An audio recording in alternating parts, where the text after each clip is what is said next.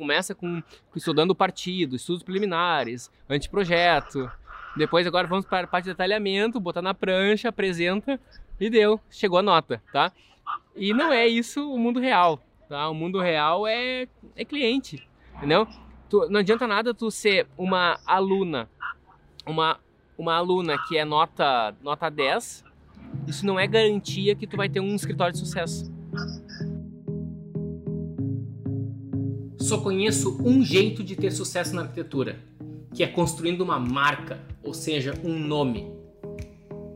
E para o teu nome se destacar no mercado, ele precisa estar sustentado em três pilares: atração, técnica e lucro. Aqui nesse podcast eu vou te mostrar onde deve estar o teu foco, porque o cliente deseja e paga mais por uma arquitetura autoral. O fato é o seguinte: aquele que vende projeto briga por preço. Aquele que vende assinatura escolhe o cliente com quem quer trabalhar. Seja bem-vindo ao podcast Estratégia Arquitetura, o podcast onde você vai conhecer as estratégias para você se destacar no seu mercado. O tema de hoje é um tema muito especial. É, são, na verdade, conselhos que eu vou estar tá dando para quem está iniciando numa carreira de arquitetura. E hoje também uh, eu acabei combinando uma para deixar esse, esse tema ainda mais interativo e fazer um uh, e fazer com que ele fique ainda mais real, empolgante. Uh, na verdade, esse tema surgiu porque uma uma uma acho que é uma estudante de arquitetura que já me segue há um bom tempo. Ela me convidou para uma entrevista, né? Então eu sugeri, vamos fazer essa entrevista no meio da live. Então vai vir uma série de perguntas bem bacana. Então ela, ela e toda a turma dela vão estar entrando no mundo, no mercado de arquitetura. Então esse é um tema bem bacana para a gente estar tá abordando aqui. Então o nome dela é Isabela e acho que daqui a pouco ela vai estar tá entrando por aqui e a gente vai conseguir, uh, então, entrar a fundo. E na verdade, o que eu tudo que eu gostaria, né, o que na verdade todo mundo gostaria, é de dar alguns conselhos para para a gente mesmo, né, no passado, né, se a gente pudesse voltar na máquina do tempo, é isso que a gente gostaria de estar tá, uh, dando esses esse tipo de conselhos. Deixa eu ver se eu consigo fazer com que a dona Isabela entre aqui. Tudo bem, Isa? Tudo Como é que tá? Tudo bem. Há quanto tempo tu me conhece, Isa? Ah, Léo, praticamente já deve ter uns, deve ter uns três anos já. Uau! Que eu no Instagram, sério. E aí eu gostei, eu gostei é, tomar a iniciativa de mandar mensagem no direct. Ele disse, uhum. não, vou tentar mandar para ele, vamos ver se ele responde. Massa. E aí acabou que respondeu e tamo aí. Uau, show, hein? Que legal. Que massa. E me conta então, tu ainda é estudante de arquitetura? Sim, eu sou estudante de arquitetura. É, eu e toda a minha turma já está no nono período. Uau. Então, praticamente forma no final desse ano. Uhum. Aí, né? Já é. naquela expectativa de, de recém-formado, como que vai ser o mercado depois. Que legal. Mas é. tá tudo bem. Isa, e de todo o material, tu já me conhece há, há, há, praticamente três anos, tu me disse, né? E tudo que tu já viu por aqui, o que, que mais te chamou a atenção? O que, que que mais te atraiu até tu continuar assistindo até agora, acompanhando esse conteúdo? O que mais me atraiu realmente é o seu trabalho. Eu gostei bastante do trabalho, né, com a sua arquitetura de alto padrão, achei bem interessante. E também da forma que você ensina as estratégias para captar cliente, é, gestão de projetos, gestão de, do escritório. Então isso chamou muita atenção. Eu gostei bastante. Que máximo. Show, hein? que legal. E tu tem algumas perguntas hoje? A gente preparou algumas perguntas aqui. Uau. Nada demais. A gente não pode colocar contra a parede, não. Ah, tá. Não, mas pode, pode mandar contra a parede que eu gosto, né? Eu gosto de desafios. Se for fácil, não tem graça. E quanto mais desafios, melhor, né? Claro. O pessoal diz, né, que uh, mar calmo não forma bons, bons marinheiros. Exatamente. É, a, gente, a gente pesquisando, a gente viu que você mora em Londres, né, trabalha aí, e tem um escritório aqui no Brasil, em Porto Alegre. Uhum. Então, a gente pesquisando, a gente sabe que um arquiteto, é, ele não consegue trabalhar sozinho. Só ele não tem jeito. Sempre ele precisa de outros profissionais para ajudar. É, no seu escritório que você administra aqui no Brasil, você possui alguns parceiros para te ajudar nesse quesito? Sim, é possível trabalhar sozinho, sim, tá? No início é normal alguém iniciar sozinho, ou vai iniciar sozinho ou com um sócio, né? Então, dificilmente alguém vai abrir um escritório agora e já vai contratar um estagiário, por exemplo, tá? Isso é mais difícil de acontecer. Mas uh, eu, no caso, uh, quando eu abri os meus, eu já abri alguns escritórios. A primeira vez eu contratei um sócio, eu tinha um sócio, na verdade, não foi contratado, então eu fiz uma parceria com um sócio. E daí depois eu fechei aquele escritório, vim para a Europa e daí depois eu abri o meu so, um escritório que daí na foi praticamente sozinho, assim, né? Tinha uh, eu acabei a Mother Architects eu, eu, acabei tocando praticamente sozinho e depois conforme foi uh, foi aumentando a demanda de trabalho, aí sim eu comecei a chamar uh, a contratar estagiários e depois arquitetos recém-formados. no caso, hoje eu tenho hoje eu não tenho uma equipe fixa. O que eu tenho é o seguinte: quando eu fecho um projeto novo, eu, eu converso com uh, arquitetos parceiros, que na verdade, uh, hoje em dia, a arquiteta com quem eu mais trabalho é uma ex-funcionária minha, e ela então abriu o próprio escritório dela. Então, quando eu pego um projeto novo, eu, eu, eu entro em, em acordo com ela, a gente faz, fecha um contrato entre eu e ela, e está bem estipulado nesse contrato qual, uh, o que, que, é o escopo dela, o que, que ela tem que fazer e como que ela vai entregar e os honorários que ela vai ganhar para aquilo, tá? E como que vai ser feito os pagamentos dela de acordo com, que ela, com conforme que ela vai entregando, uh, conforme ela vai entregando a produção dela, tá? E todos os detalhes de todo o trabalho dela está especificado em contrato. E então é assim que funciona. E ela já era a coordenadora dos projetos da Mader, e então praticamente ela sabe tudo o que, que eu preciso, como é que funciona, questão de software, eh, ela já usa o template do escritório, ela já sabe a nomenclatura de arquivos, a organização de pastas, uh, os detalhes padrões do escritório, detalhes tanto, tanto de questões uh, técnicas como, sei lá, qualquer detalhe de painel ripado, qualquer detalhe de como é que a gente geralmente elabora um banheiro, como é que a gente geralmente elabora qualquer aspecto da casa. E principalmente ela tem a coisa mais valiosa, né? Uh, ela tem a cultura da, do escritório. Por quê? Porque ela trabalhou comigo cerca de, sei lá, três anos mais ou menos. E um trabalho bem, bem intenso, né? Ela era, ela sempre foi, acho que, entre as minhas principais arquitetas e a gente sempre teve uma relação muito boa. Então, hoje em dia, quando eu fecho um projeto, eu sempre tento negociar inicialmente primeiro com ela. Eu só vou tentar buscar um outro, um outro profissional se por algum motivo, alguma coisa inviabiliza a, a minha. Uh, uh, inviabiliza esse trabalho com ela, tá? Alguma questão de, sei lá, tempo ou indisponibilidade, por exemplo, tá? Além disso, Caso eu precise de algum outro material, uh, eu posso contratar outros, outros, outros profissionais, outros estagiários no caso, ou até mesmo hoje em dia eu estou contratando bem menos estagiários, tá? Porque a distância é mais difícil, então eu estou preferindo contratar alguém que já está pronto, alguém que está mais experiente, vai cobrar mais caro, porque daí eu, eu não preciso gerenciar tanto. E uh, estagiários é mais fácil de gerenciar ao lado, né? Porque é, o estagiário está num processo de aprendizado. Ele aprende rápido, mas ele tem que ter alguém sempre dizendo como é que tem que ser feito.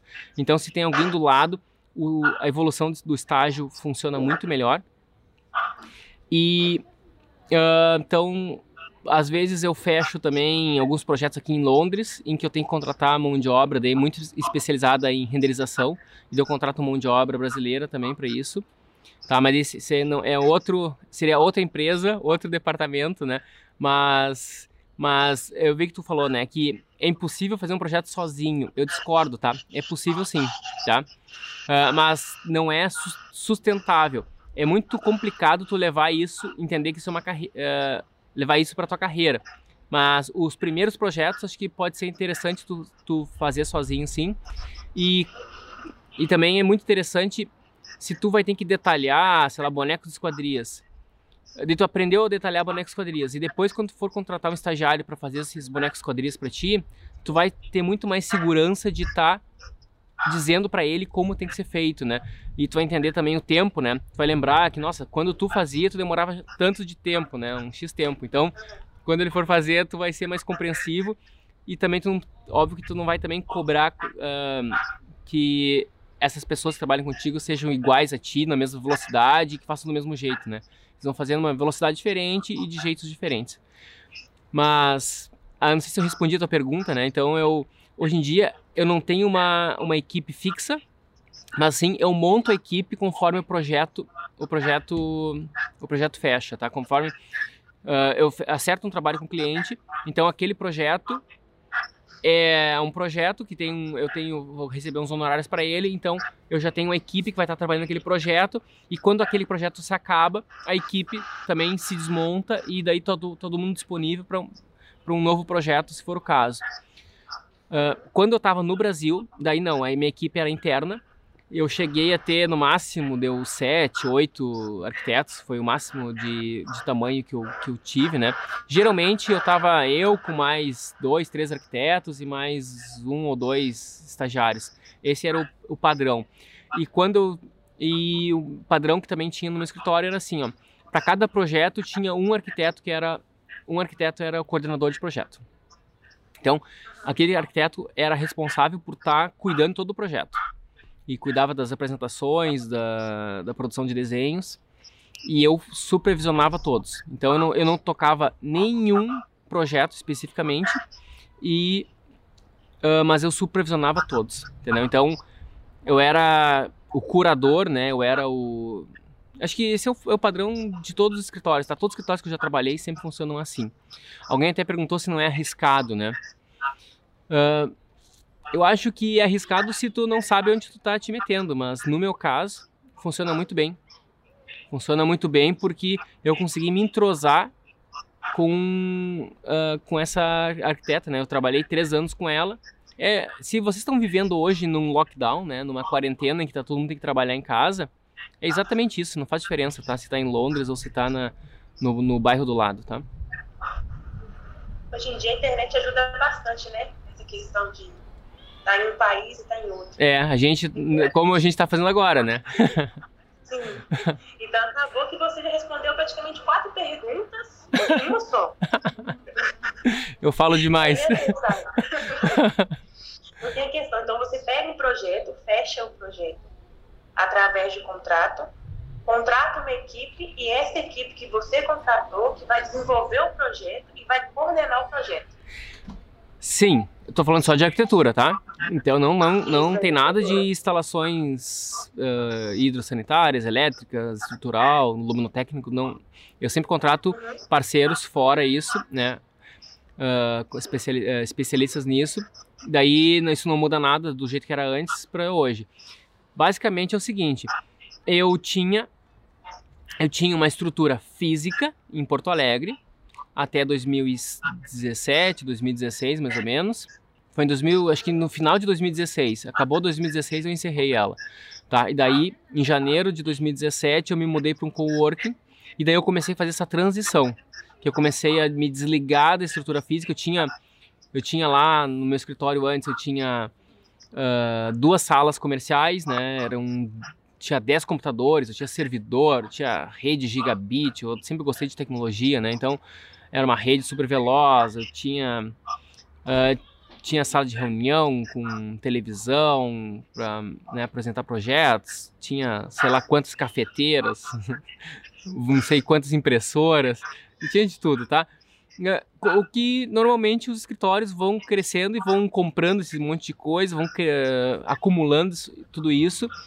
E daí chegou um momento que eu li um livro que é, chamado Trabalho 4 Horas por Semana, que o cara vendia muito a ideia de que tu pode construir uma empresa, construir um negócio totalmente remoto, usando a tecnologia, e tu escala de maneira é um, é um livro totalmente disruptivo e eu achei aquilo muito interessante, né? Explodiu a minha mente, digamos assim, e aquilo me deu muita vontade de experimentar. Tá? E daí, uma ideia que eu tive foi de vir para Londres, porque Londres é um mercado muito rico, é, acho que é a cidade no mundo onde mais se concentram milionários, então aqui é muito, muito rico, né?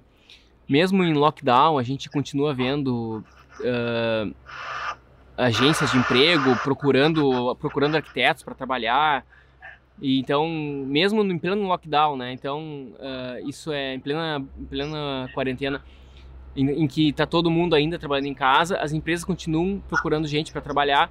É, é, um, é um mercado muito rico, muito próspero, e a qualidade de vida aqui eu acho muito bacana. Uh, esse sol que vocês estão vendo aqui é só nessa época do ano, né? Não é sempre. O inverno é rigoroso, mas é um lugar que eu gosto bastante, tá? E principalmente se tu tá no auge da tua carreira, eh, da, da tua carreira profissional, é bom tu estar tá num, num, centro forte, né? um centro, num mercado forte, um mercado intenso. Depois, quando tu for querer te aposentar, daí sim, daí tu vai para uma cidadezinha pequena lá no, no, interior da Itália, por exemplo, ou no interior de numa, numa bela praia brasileira. Uh, e então é o seguinte, esse modelo que eu uso hoje de gestão remota, ele é um modelo totalmente disruptivo. Eu não conheço nenhuma, eu não conheço nenhum escritório que usa esse formato assim. Deve, talvez exista, talvez não, né? Mas eu não conheço. Então eu não, eu para modelar esse formato, eu acabei estudando uh, muito de como funciona startups, né? O conceito de startups, tem aquele livro Startup Enxuta, me ajudou muito. E principalmente esse livro Trabalho 4 Horas por Semana, que é um livro que fala muito sobre produtividade e como tu tem que montar equipes de maneira remota. Então, quando eu tinha um escritório em Porto Alegre, eu tinha um assistente virtual. Quer dizer, quando eu me mudei para Londres, uh, eu tinha um assistente virtual. Hoje eu não tenho mais, mas eu tinha antes.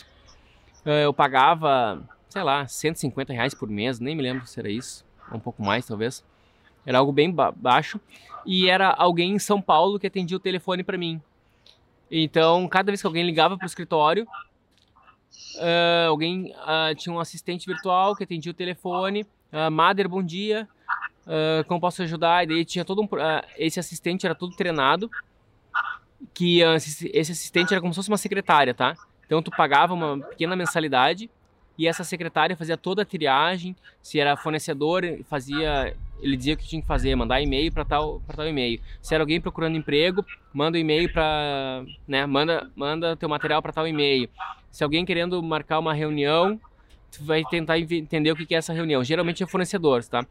Então, quando tu abre um escritório de arquitetura, o que tu mais recebe são ligações de fornecedores em primeiro lugar, em segundo lugar de pessoas querendo uh, trabalho, né, querendo saber como é que funciona para aplicar, né, para se candidatar a um trabalho, e em terceiro lugar é engano.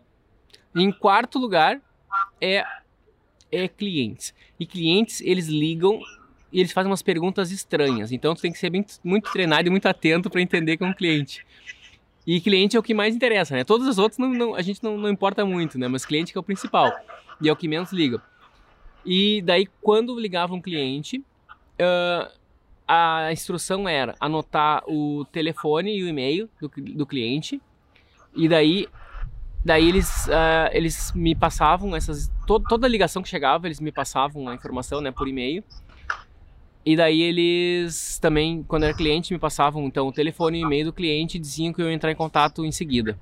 Essa era a instrução. E daí, assim acontecia e assim que eu acabei fechando negócios com, com clientes que eu nunca vi antes, né? Totalmente remotamente, né? Totalmente remoto. Uh, tudo com ligações pelo, pelo, pelo WhatsApp. E, e é isso que aconteceu, né? E fechando projetos que eram um dos, um dos maiores que eu já fiz na minha vida, né? Isso que é o mais, mais bacana, assim. Então, é, é um modelo totalmente disruptivo, mas não é nada padrão. Se tu me perguntar, Leonardo, é o que eu te aconselho fazer? Eu diria, não sei, tá? Depende do teu perfil. Mas conheça, primeiro conheça, né? Saiba como funciona esse modelo. Vai trabalhar no modelo convencional também, tradicional. E daí conforme tu vai aprendendo como funciona cada modelo, aí sim tu vai tu vai ter uma melhor conclusão de se, o que, serve para ti ou não, tá? Sim, é bom a gente estudar os modelos e ver qual modelo que encaixa melhor pra gente. Exato. Então, aquele modelo que se encaixar, você segue. E nem sempre um modelo que vai dar certo para um vai dar certo para o outro. É. É bem complicada essa questão. Exatamente. Bom, a gente vai fazer uma outra pergunta. É, qual que é o maior desafio e qual que é a maior potencialidade da profissão do arquiteto? A, a maior potencialidade vem depois que tu vence o desafio, tá? Então, uh, qual que é o maior desafio? O maior desafio a gente encontra vários desafios, tá? Inicialmente, a gente pensa que o nosso maior desafio é técnico, é saber como projetar. A gente tem essa insegurança logo que a gente se forma, né? Que a gente vê os projetos, os grandes, as grandes obras e a gente uh, vê todo mundo produzindo aquilo, a gente fica sabendo, nossa, eu não sei como faz aquilo, não sei como funciona. Mas esse não é o nosso maior desafio. Porque o nosso maior desafio é conseguir o cliente. Porque quando a gente tem um cliente, a gente tem um dinheiro, né? Tu vendeu, tu vendeu o projeto e daí tu ganhou, tá, tu conseguiu já que o cliente tá fazendo, tá botando dinheiro no teu negócio uh, através das parcelas que tu combinou com ele. E daí, quando tu, Isa, recebe a primeira parcela, né, uma parcela de início de projeto, por exemplo, tu já tem dinheiro para contratar alguém. E esse alguém pode ser alguém que saiba fazer o que tu não sabe, né? Ou alguém que tem tempo para ficar desenhando aquilo que tu não tem mais tempo, porque tem outra coisa para fazer. Ou então um projeto é tão grande que tu não vai conseguir fazer sozinho, então tem condição de, de contratar pessoas.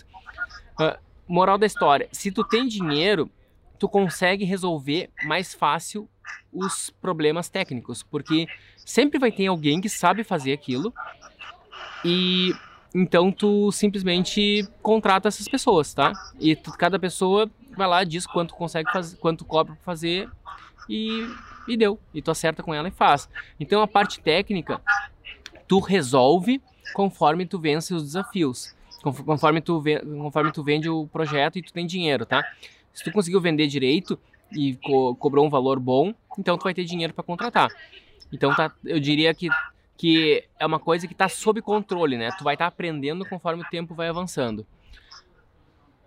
Agora, uh, como conseguir o cliente? Esse que é um desafio, porque isso a faculdade não ensina. Não sei, a tua ensinou? O que que fala? Tu, o que que a tua, a tua faculdade fala sobre cliente? É, não, a gente não aprende muita coisa sobre captar cliente, né? Então a gente aprende mais representação do projeto, como que representa. É, então, acho que captar cliente a gente tem que aprender conforme o dia a dia. É, errando e para não errar mais. É, é que no Brasil é, muito comum professores eles viverem uh, a, prof, a, profissão professor é a, é a atividade principal do professor. Então, quando eles captam algum cliente, é um cliente que aconteceu na vida deles, né? Mas não que eles precisam captar cliente para manter a máquina funcionando, tá? Então, geralmente, eles são professores em turno integral, digamos assim.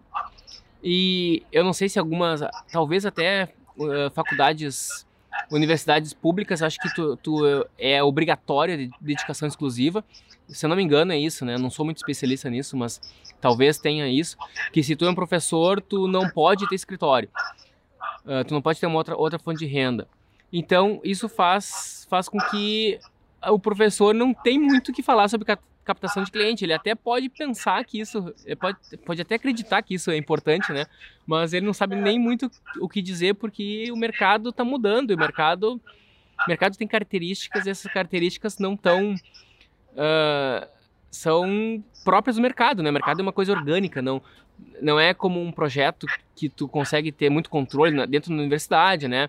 Tem muito controle das etapas. Lá todo mundo sabe que tu começa com, estudando o partido, estudos preliminares, anteprojeto. Depois agora vamos para a parte de detalhamento, botar na prancha, apresenta e deu, chegou a nota, tá? E não é isso o mundo real, tá? O mundo real é, é cliente, entendeu? Tu, não adianta nada tu ser uma aluna, uma, uma aluna que é nota, nota 10, isso não é garantia que tu vai ter um escritório de sucesso, né? E a gente eu pensava que, que fosse mais fácil, né? Quanto melhor fosse, quanto melhor eu fosse um aluno, mais sucesso eu teria. Hoje todos os meus amigos, eu acho que o, o um dos, um dos meus amigos que mais tem sucesso, ele profissional, ele é um cara que foi o último a se formar, foi sempre, não sei se teve notas muito relevantes ou não, mas ele, ele foi um cara muito rebelde na faculdade, né? E hoje ele tem três empresas gigantes, milionárias, né? Trabalham, uh, tem construtora com projeto bem autoral, tem uma construiu a maior empresa de renderização do Brasil, construiu uma agência que trabalha com uma espécie de renderização com publicidade. Então são três empresas gigantes. E e não foi um aluno muito muito CDF não, né? Então, eu quero dizer o seguinte que se quanto mais uh, se o teu foco é faculdade, tu vai, pode até ter uma boa faculdade, mas quando acabar a faculdade, daí tu vai te sentir perdida, tá? Agora, se tu desde cedo te focar no mercado, por mais difícil que ele pareça, por mais indecifrável e imprevisível que ele pareça, quanto mais tu te focar nele, mais preparado tu vai estar tá para as, as diversidades quando virão e, e as adversidades virão, né? Então, a gente tem inverno né, e verão, a gente tem dia de chuva e dia de sol. E o mercado é assim. Então a gente tem que entender essa lógica. Uh, então tá, o, o, maior, qual que é o maior desafio? É captar clientes. Né? Esse é o maior desafio. É conquistar, né? Atrair e conquistar. É, tu primeiro tem que atrair o cliente e daí tu tem que manter ele ele ele feliz até o final da tua entrega, tá? Então são dois desafios, é é, o atrair e o conquistar até o final. E o maior recompensa, é, o maior, como é que se diz? A palavra que tu usou foi recompensa? O, era o desafio maior e potencialidade. potencialidade. A maior potencialidade é de tu de tu deixar um legado, tá? Porque eu tenho eu tenho algumas obras já por aí e essas obras, algumas delas eu acho que elas vão continuar existindo uh, mesmo depois que eu morrer. E mesmo assim, mesmo, mesmo, mesmo as que já estão prontas agora, uh, volta e meia eu recebo depoimentos de clientes dizendo que estão adorando a casa e, e o quanto e o quanto e o quanto aquelas obras estão realmente deixando a vida daquelas famílias muito melhores. No caso, eu trabalho com residencial, né? E isso é algo que é, não é como um restaurante que tu vai lá serve um prato de comida. Não é como uma agência de publicidade que tu vai lá faz uma campanha e tu fica famoso por um dia, por uma semana e depois tu some, né? É, é algo que fica por anos e anos e anos. Essa é a grande potencialidade. Isso dá um sentido e um propósito muito grande, te dá um senso de responsabilidade. É, em algumas lives eu já falei que os meus primeiros projetos eu fazia tudo muito pequeno, muito apertado, e hoje, quando eu olho para trás, eu vejo aqueles projetos, eu tenho vergonha até deles, né? Eu fico. Eu tenho vergonha de ter assinado aquilo porque projetei garagens que eram difíceis de entrar, uh, escadas muito apertadas, quartos, corredores apertados, tudo achando que eu estava abalando, né? Achando que estava agradando muito o cliente, fazendo, apertando tudo e fazendo com que ele economizasse um monte de dinheiro. E daí hoje eu tenho uma visão completamente diferente para isso. Eu acho que a gente tem que fazer uma arquitetura de extrema qualidade e quando tu faz um trabalho de extrema qualidade, esse sim é a maneira que tu vai fazer com que o teu cliente ganhe muito dinheiro. No teu cliente investidor, no caso, ou até mesmo o teu cliente privado final, né? Porque também, se tu faz uma arquitetura, uma casa de muita qualidade, essa casa vai estar tá valendo, o teu cliente vai ter um patrimônio que vale um, né, que vale um grande valor e tu tá também ajudando ele a construir um patrimônio bastante relevante, né, bastante expressivo. Eu acho que o mais importante é a gente conseguir construir uma arquitetura de qualidade, porque não adianta fazer o cliente economizar, sendo que não vai ficar um projeto e nenhuma obra tão boa. Então Exato. isso acaba aqui. Exato. É, é. esperanças. Quantos anos tu tem, Isa? É, oi? Quantos anos tu tem? Eu tenho 22. 22, tá? Eu acho que eu só. O que tu. O que tu essa, isso que tu concluiu agora, eu demorei. Acho que só fui aprender isso depois dos 30. tá? Então, que bom que tu já sabe disso agora com 22. Então, tu tem chance a, a quando tiver a minha idade, tu tá muito maior do que eu, entendeu? Isso é isso vale ouro. É. E também, e uma coisa que eu penso muito em questão de profissional, que muito, tem muito profissional bom no mercado hoje em dia, mas o cliente vai agradar por um. Pode ter dois profissionais aqui, na minha opinião, ah, profissional arquiteto, fulano de tal, é muito melhor do que o outro, na minha opinião. Mas o cliente não é. O cliente vai preferir o outro. E o, o que que tu acha, na tua opinião? O que que, o que que, qual é o critério que o cliente usa para escolher um ou outro? Acho que o cliente usa o critério que mais agrada ele. Aquilo que ele quer. Então ele vai começar a ver os trabalhos do, do arquiteto, as imagens, e aquilo que melhor agradar a ele é o que ele vai escolher. Então, às vezes ele não vai escolher o que tem um melhor, um melhor projeto, é, não sei, mas ele vai escolher aquele que melhor vai agradar. Eu acho que tem uma coisa que vem antes disso ainda. É o que ele confia. Ele pode até achar algum trabalho muito bonito. Olha, esse trabalho aqui foi o mais bonito da minha cidade. Eu nunca vi um trabalho tão bonito.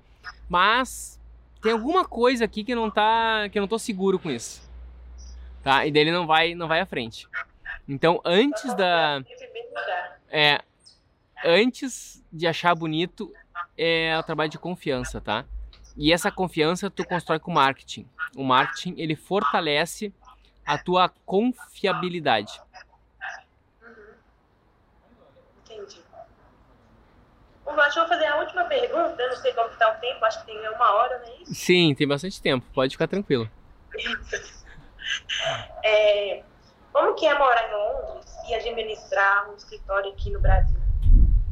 Uh, hoje é, né? é, é é relativo, né? Primeiro lugar, eu já tinha um escritório no Brasil que era muito intenso. Ele era muito tinha muito projeto, era muitos projetos simultâneos. E quando eu vim para Londres, eu comecei gradualmente a reduzir esses números de projetos. Então, uh, quando eu estava realmente uh, aqui mesmo, eu, eu já estava, sei lá, com dois projetos ao mesmo tempo. Hoje, hoje eu estou só finalizando alguns.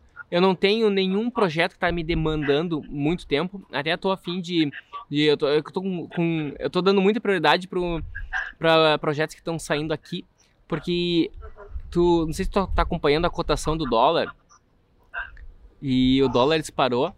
Então a libra, eu não sei quanto custa exatamente a libra em reais, mas é mais ou menos a libra, o país, a moeda da, da Inglaterra, acho que dá mais ou menos sete vezes o valor do real. Então faz com que os trabalhos que eu estou fazendo aqui em Londres, eles conseguem ser muito mais vantajosos para mim do que os trabalhos que eu estou fazendo, financeiramente falando, uh, do que os trabalhos que eu estou fazendo no Brasil.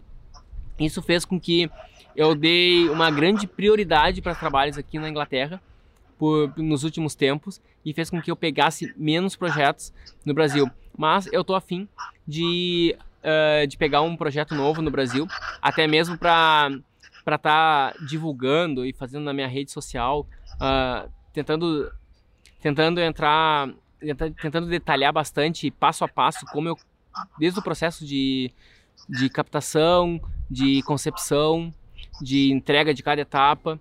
Eu quero fazer um, tenho um projeto novo que eu quero elaborar que seria é um projeto real, entendeu? Sendo demonstrado na prática. Mas esse é um, é um plano que eu tenho eu tenho que achar um cliente que vai topar isso. E tem que ser um projeto também que seja do estilo que eu, que eu gosto também, né? Mas a princípio não é não é difícil por um motivo, tá? porque eu já construí antes a minha equipe e a minha equipe já sabe exatamente o que, que tem que ser feito e quando tem que ser feito, como tem que ser feito. Porque era a equipe já trabalhava comigo antes, então eles já sabem o que fazer.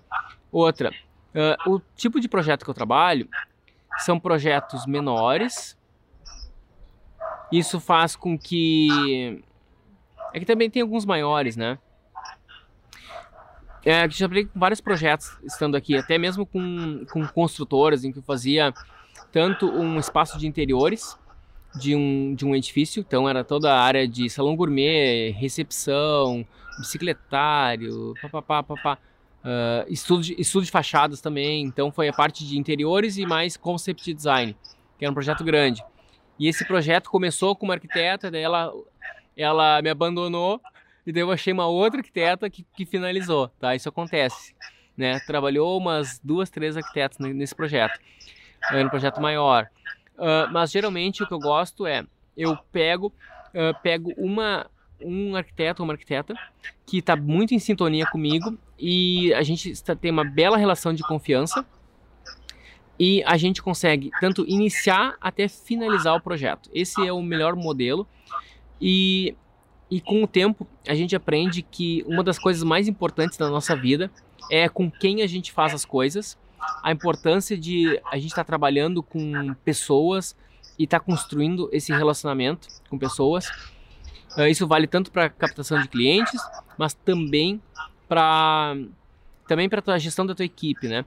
Então, aquela aquele simples aquela simples estagiário, aquele simples arquiteto, arquiteto recém-formado que começou a trabalhar contigo, tu começa a ter uma relação muito boa com ele e essa e aquele profissional vai crescendo e aí sim tu vai ter condição de vai ter condição de uh, desse, desse profissional virar teu parceiro, né?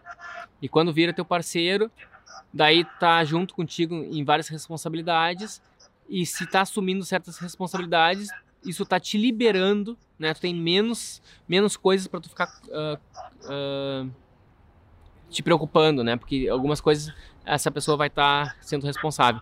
Então tu fica muito mais com um papel de super, supervisão, que aí sim que todo barco começa a andar e tudo acaba funcionando melhor, tá?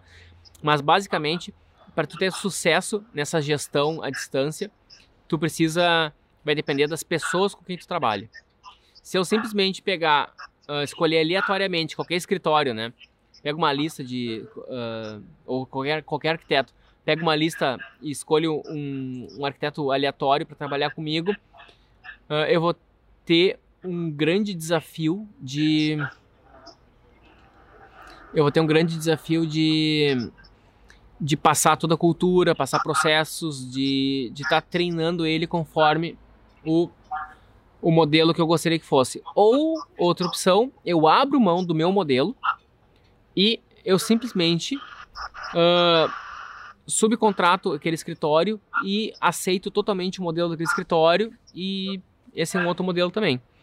Tá? Mas esse é um modelo bem mais sofisticado. Isso não é muito para quem está iniciando na carreira. O que eu estou falando agora é mais para quem já tem um escritório já bem mais estabelecido e, tu, e quem quiser dar um passo além, uh, um passo avante nisso. Qual que é a vantagem desse modelo remoto?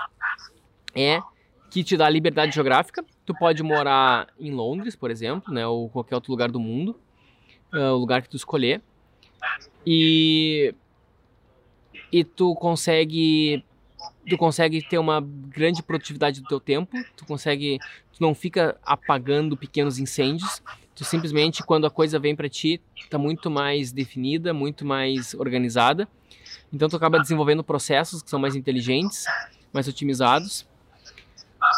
Uh, tem vários ganhos, tá? É, os ganhos são inúmeros, mas o que tu tem que entender é que para conseguir chegar nesse estágio que não é tão simples o melhor modelo é a própria quarentena está sendo um excelente exemplo. Né? Se tu consegue, se o pessoal está conseguindo trabalhar na quarentena assim, já está entendendo. Então, antes eu tinha um servidor. O servidor era um computador que todo, todos os arquivos do escritório estavam naquela máquina. Daí depois eu desenvolvi, uh, comecei a pensar em vários esquemas de como ter o, o meu servidor uh, na nuvem. Daí eu cheguei no Dropbox. Daí eu vi que o Dropbox foi o que melhor me atendia. Então todos os arquivos do meu escritório estão no Dropbox. Então, a qualquer momento, qualquer pessoa, né, com acesso àquelas pastas, tem acesso ao projeto. E tem uma série de processos, né? Processos de legais também. Como é que tu vai fazer o contrato, responsabilidades, tem tudo isso, né? Como é que funciona a questão contábil, mas principalmente a questão legal, né? Então, se eu te contratar para fazer um serviço, então tem que estar muito claro o que, que é que tu vai fazer, qual é o teu escopo, qual, como é a forma de entrega, o quando tu vai entregar. E então são vários pequenos detalhes que vão fazer com que toda essa máquina ande. E o legal é que depois que tu consegue acertar tudo isso, se tu vai estar tá trabalhando de maneira remota ou presencial, todo mundo sob o mesmo teto, isso é uma questão de escolha. É uma simples convenção. Se vocês quiserem fazer isso, ok. Senão, não. E é possível sim a gente ter reuniões de alinhamento, é tipo o que a gente está fazendo agora, tá?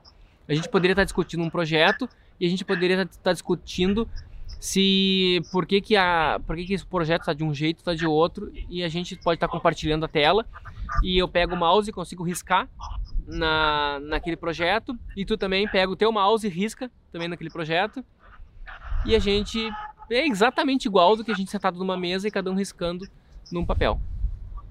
Sim, a gente tem muitas ferramentas que ajudam a gente hoje em dia para fazer isso. Sim. Agora com essa quarentena que tá todo mundo explorando essa área. É. Agora está sendo necessário para poder é. conversar sobre projetos, qualquer, qualquer área, qualquer profissão.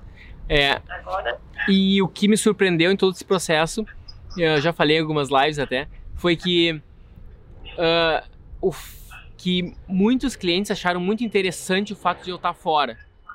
Acharam isso. Uh, acharam especial, acharam.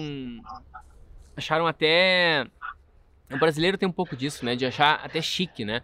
Nossa, o arquiteto de Londres, entendeu? Ah, meu, eu contratei um arquiteto de Londres para minha, pro meu projeto, sabe? É, é, especial, assim. Então, então tu começa a trabalhar também com essa, usa, tu usa isso a teu favor, tu usa no teu marketing. Alguém até perguntou dos livros, né? Que eu falei no início. Então, livros que eu acho que que é muito bom, assim. Se tu quer se tu tá buscando produtividade, né? Para quem quer produtividade, é trabalhe quatro horas por semana. Se tu quer aprender a relacionamentos, a como, a como fechar uma venda, como se, se conectar com pessoas, como tu te conectar com o cliente, é como fazer amigos e influenciar pessoas.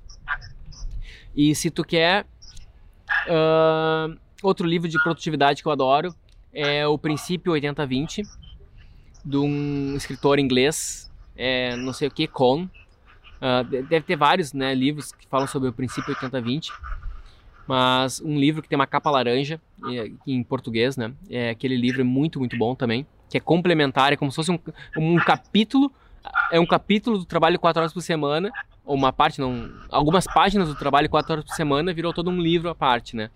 Também sobre produtividade, e eu acho que eu falei outro livro também, Uh, eu leio muita coisa, né? Acompanho muita coisa, mas ah, startup enxuta também eu falei. Startup enxuta, daí é para quem quer entrar num modelo mais disruptivo. Daí, para quem quer entrar muito nesse modelo disruptivo, daí uh, eu fui eu, em algum momento, acho que foi em 2017, não, em 2016 eu conheci um cara, ouvi falar pela primeira vez de um cara que ele, vê, ele falou uma frase muito boa que me impactou, tá? Que era o seguinte, era comece do topo e suba. Então eu achei incrível quando ele falou aquilo, né? Que o nome desse cara é Peter Diamandis, ele é um norte-americano, eh, ele é um cara meio grego, meio americano, e ele fundou a University, uh, Singularity University, que é uma universidade uh, sobre futuro, é uma, ele é um futurista, que ele fala, ele fala basicamente ele aborda temas do, do, futuro. É uma universidade que ele fundou junto com o Google e com a NASA. E é. E é. E aí eu. eu uh, ele é um cara basicamente do futuro. E eu comprei os cursos dele, do Peter Diamandis. E esse curso ele explodiu minha mente falando de, de como que a tecnologia vai estar tá moldando o futuro. Dessa tecnologia de sensores, da tecnologia super conectada. E. Uh, e como que a tecnologia ela vai estar tá realmente uh, ela ela está causando uma, uma disrupção né, em, em, vários mercados, em várias profissões. Então as profissões estão sendo transformadas. Eu já publiquei um vídeo no YouTube em que é, comece do topo e suba, exatamente. Uh, eu publiquei um vídeo no YouTube que fala da, da inteligência artificial fazendo projetos. Então a gente não deve negar isso. Né? Eu, se eu fosse um professor de uma universidade, eu ia estar trazendo isso para o pessoal, para os alunos, e não ia, né, não no sentido de apavorar, ninguém, tá? Ó, oh, professor, oh, pessoal, a arquitetura acabou, agora as máquinas vão fazer. Não é isso, né? É a questão seguinte, ó. Quando vocês se formarem daqui a 10 anos, uh, ISA, ou daqui a 5 anos talvez, daqui a 5 ou 10 anos, dependendo do, do, tipo de mercado que você está atuando, a inteligência artificial vai estar tá fazendo os teus projetos. Então tu vai comprar o Revit do futuro, o Revit do futuro vai ter esse, esse plugin que, que tu vai ligar ali, daí tu vai comprar ou o plugin A, ou o plugin B, ou o plugin C. Cada um tem as suas características e aqueles plugins vão estar tá fazendo os projetos para ti. Tu aperta um botão, ele faz vários estudos e tu apresenta para o cliente. Então isso é um fato. O arquiteto vai existir, vai, só que o arquiteto ele é diferente do que está acontecendo hoje. E quanto antes tu, tu, tu fica atento a isso, uh, antes tu mais preparado tu tá. É isso que eu acredito.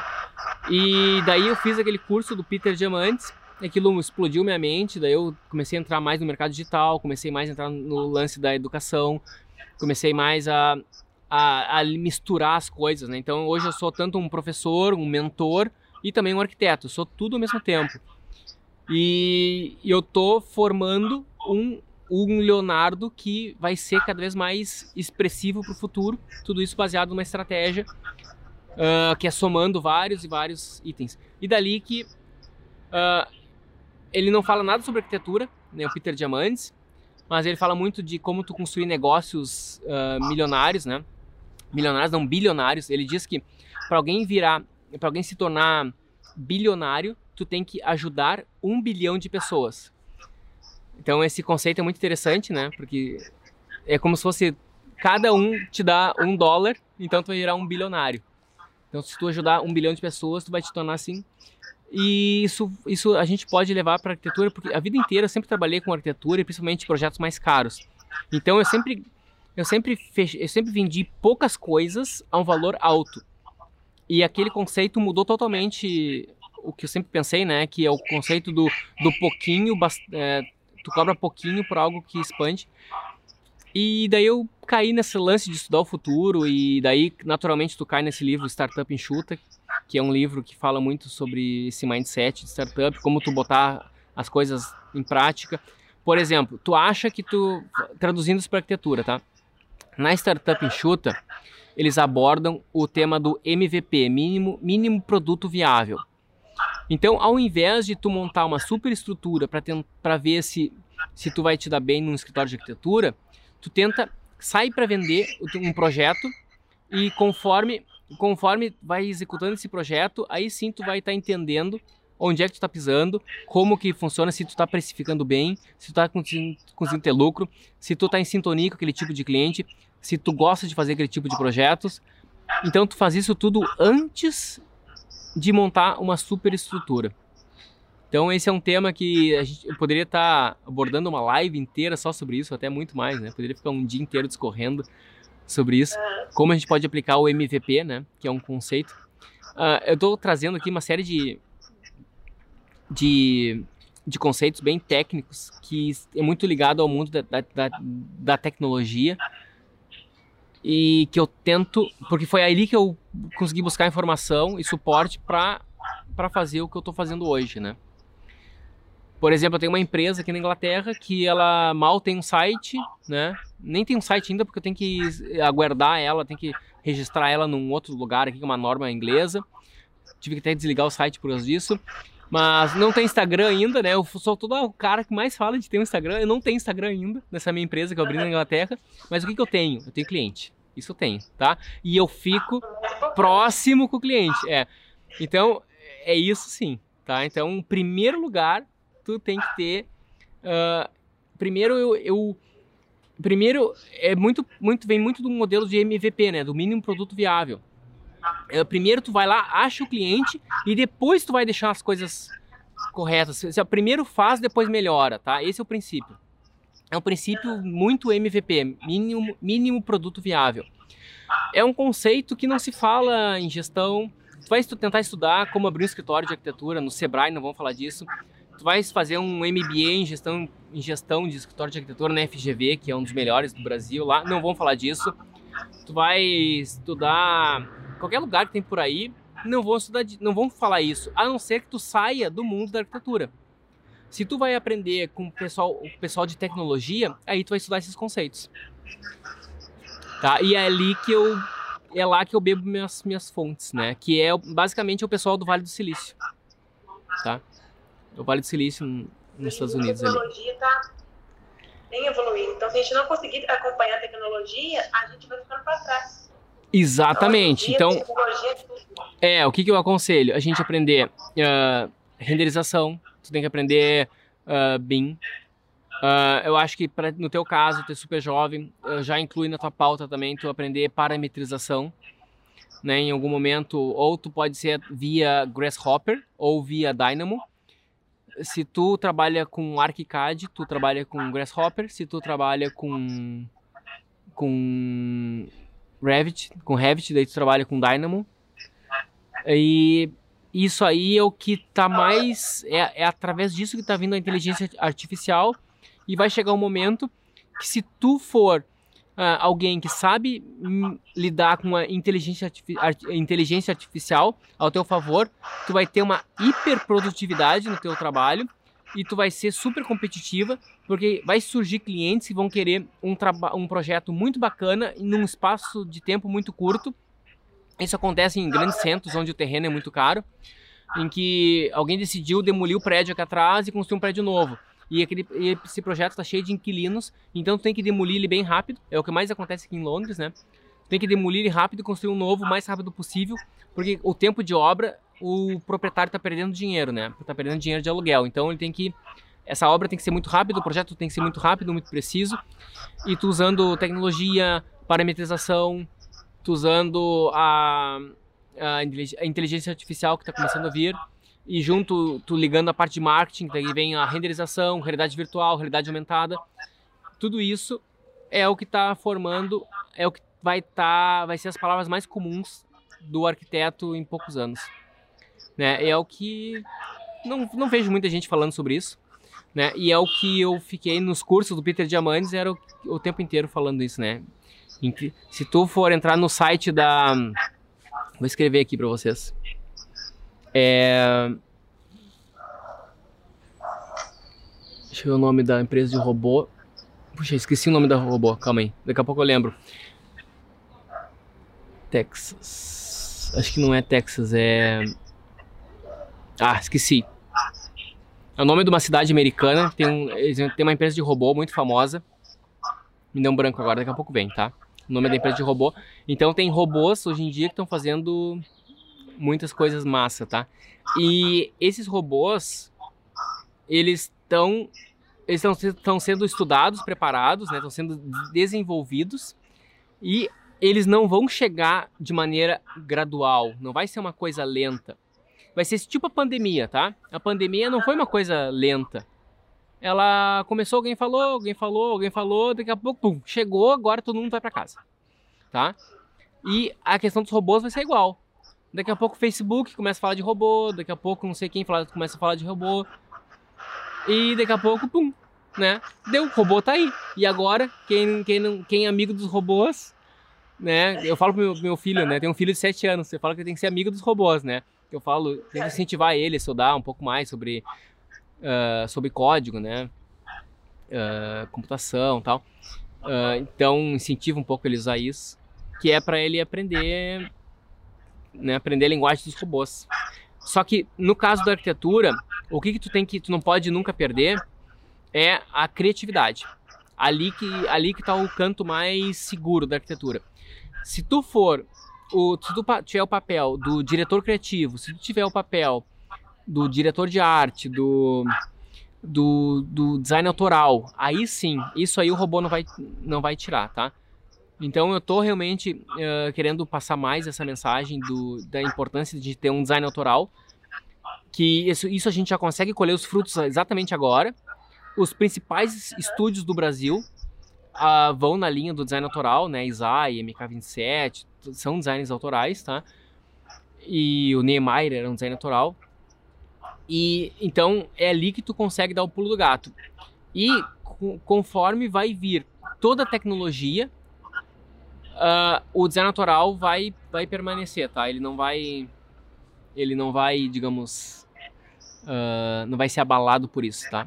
É só, a tecnologia só vai ajudar ou catalisar ainda mais o design autoral, a arquitetura autoral. A parte toda de, a parte de criação, é, ideias, toda vai vindo do arquiteto. Então, os, os robôs, como o seu filho tem que ser amigo dos robôs, é. vai só colocar em prática aquela ideia que o arquiteto teve, na verdade. É. E... De uma certa forma, o arquiteto não está fora de tudo. Tem muita, é. gente, tem muita gente que pensa com a tecnologia, mas da forma o arquiteto vai sumir, a profissão do arquiteto, engenheiro, de outras profissões vai sumir. E não, vai só evoluir à medida do, do tempo. É, mas o que tenho que ter cuidado é o seguinte, Isa. Não basta tu ser boa, tá? Tu pode ser a melhor arquiteta do planeta, mas tu tem que saber mostrar isso pro teu mercado e pro teu público. Entendeu? O cliente ele tem que reconhecer, ele tem que tu tem que fazer o teu marketing de uma maneira que o cliente se sinta confiante em te em apostar em ti e te contratar. Tá? Então tu tem que não basta ser boa, tu tem que parecer boa. Tá? É mais é, é ali que tudo começa, por isso que tu, todo mundo vai ter que investir em marketing, ou marketing pessoal, ou marketing do seu negócio. E quando ontem eu respondi uma pergunta, né, que se usa o nome de um estúdio, né? Ou a gente põe um estúdio, né, sempre verde, por exemplo, o nome do estúdio, ou eu ponho estúdio Mader, entendeu? Mader Arquitetos ou sempre verde Arquitetos. É melhor tu usar, no caso da arquitetura, tu usar o Mader porque tu já está trabalhando ao mesmo tempo o nome de um estúdio e o teu marketing pessoal. Tu está vinculando um ao outro. Porque o futuro eu não sei como é que vai ser. Eu não sei a, uh, como vai ser o futuro da, do meu estúdio de, de arquitetura. Talvez ele se transforme numa, numa outra coisa que eu não sei como é que vai ser o futuro, né? Quando no futuro a gente vai saber.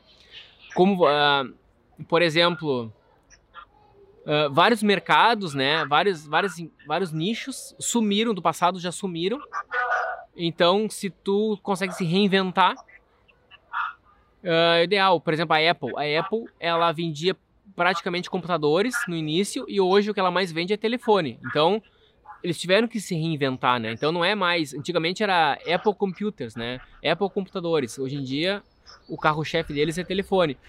E no futuro, o que, que vai ser? Vai ser microchip, vai ser saúde. Talvez eles. Eu vi um estudo falando que a Apple vai começar a investir muito na área de saúde. E todas as empresas vão começar, né, a Autodesk acho que também vai entrar nessa. Então tá todo mundo se se tá todo mundo se adaptando. E, e é isso que eu tô tentando trazer esse conteúdo. Na verdade é um conteúdo bem mais denso e mais, mais profundo que isso, que eu poderia estar tá, uh, quero até ter mais vontade de falar. Só que isso aí não é para agora, tu não tem uma aplicação agora. É uma coisa que tu, tu começa a fazer agora e tu vai usar isso daqui a 5, 10 anos.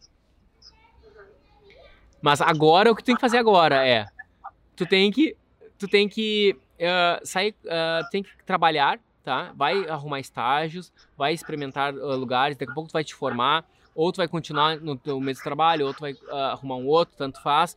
Mas fica atento como funciona o negócio, como que os teus chefes estão estão estão fazendo a gestão do escritório, de onde está vindo esses clientes, os clientes estão, o que, que é a expectativa do cliente inicial, a, a expectativa do cliente no final está sendo atendida, o cliente está ficando feliz ou não. Tu começa a entender como que os outros escritórios prospectam clientes e tu começa a entender essa lógica.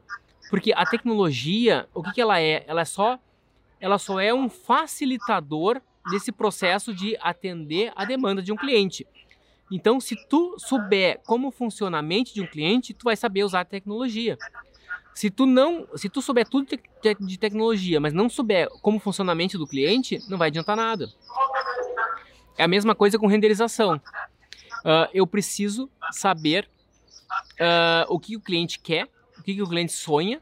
Aí sim é que aí sim é que eu vou poder fazer um render que vai estar tá ao encontro do que o cliente quer né? É a mesma coisa, tá? Então não adianta só saber fazer render. Eu faço um render muito bonito, mas é todo escuro, chovendo, né? Triste e o cliente não não não consegue identificar a família dele naquele espaço triste, né?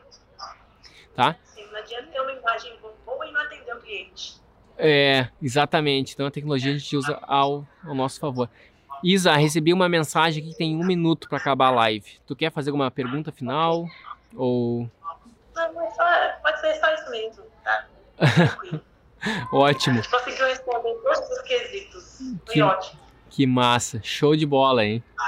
Muito legal. Eu vou deixar essa live salva, tá? Então, se tu quiser reassistir, para quem todo mundo que perdeu o início também quiser reassistir, ou tu quiser também encaminhar uh, para quem, né, para quem pode estar, tá, principalmente para quem está início de carreira, eu acho que é muito interessante isso. E pretendo, pretendo também uh, fazer, fazer mais algumas lives falando sobre esses conselhos de, de início de carreira, acho que é bem interessante.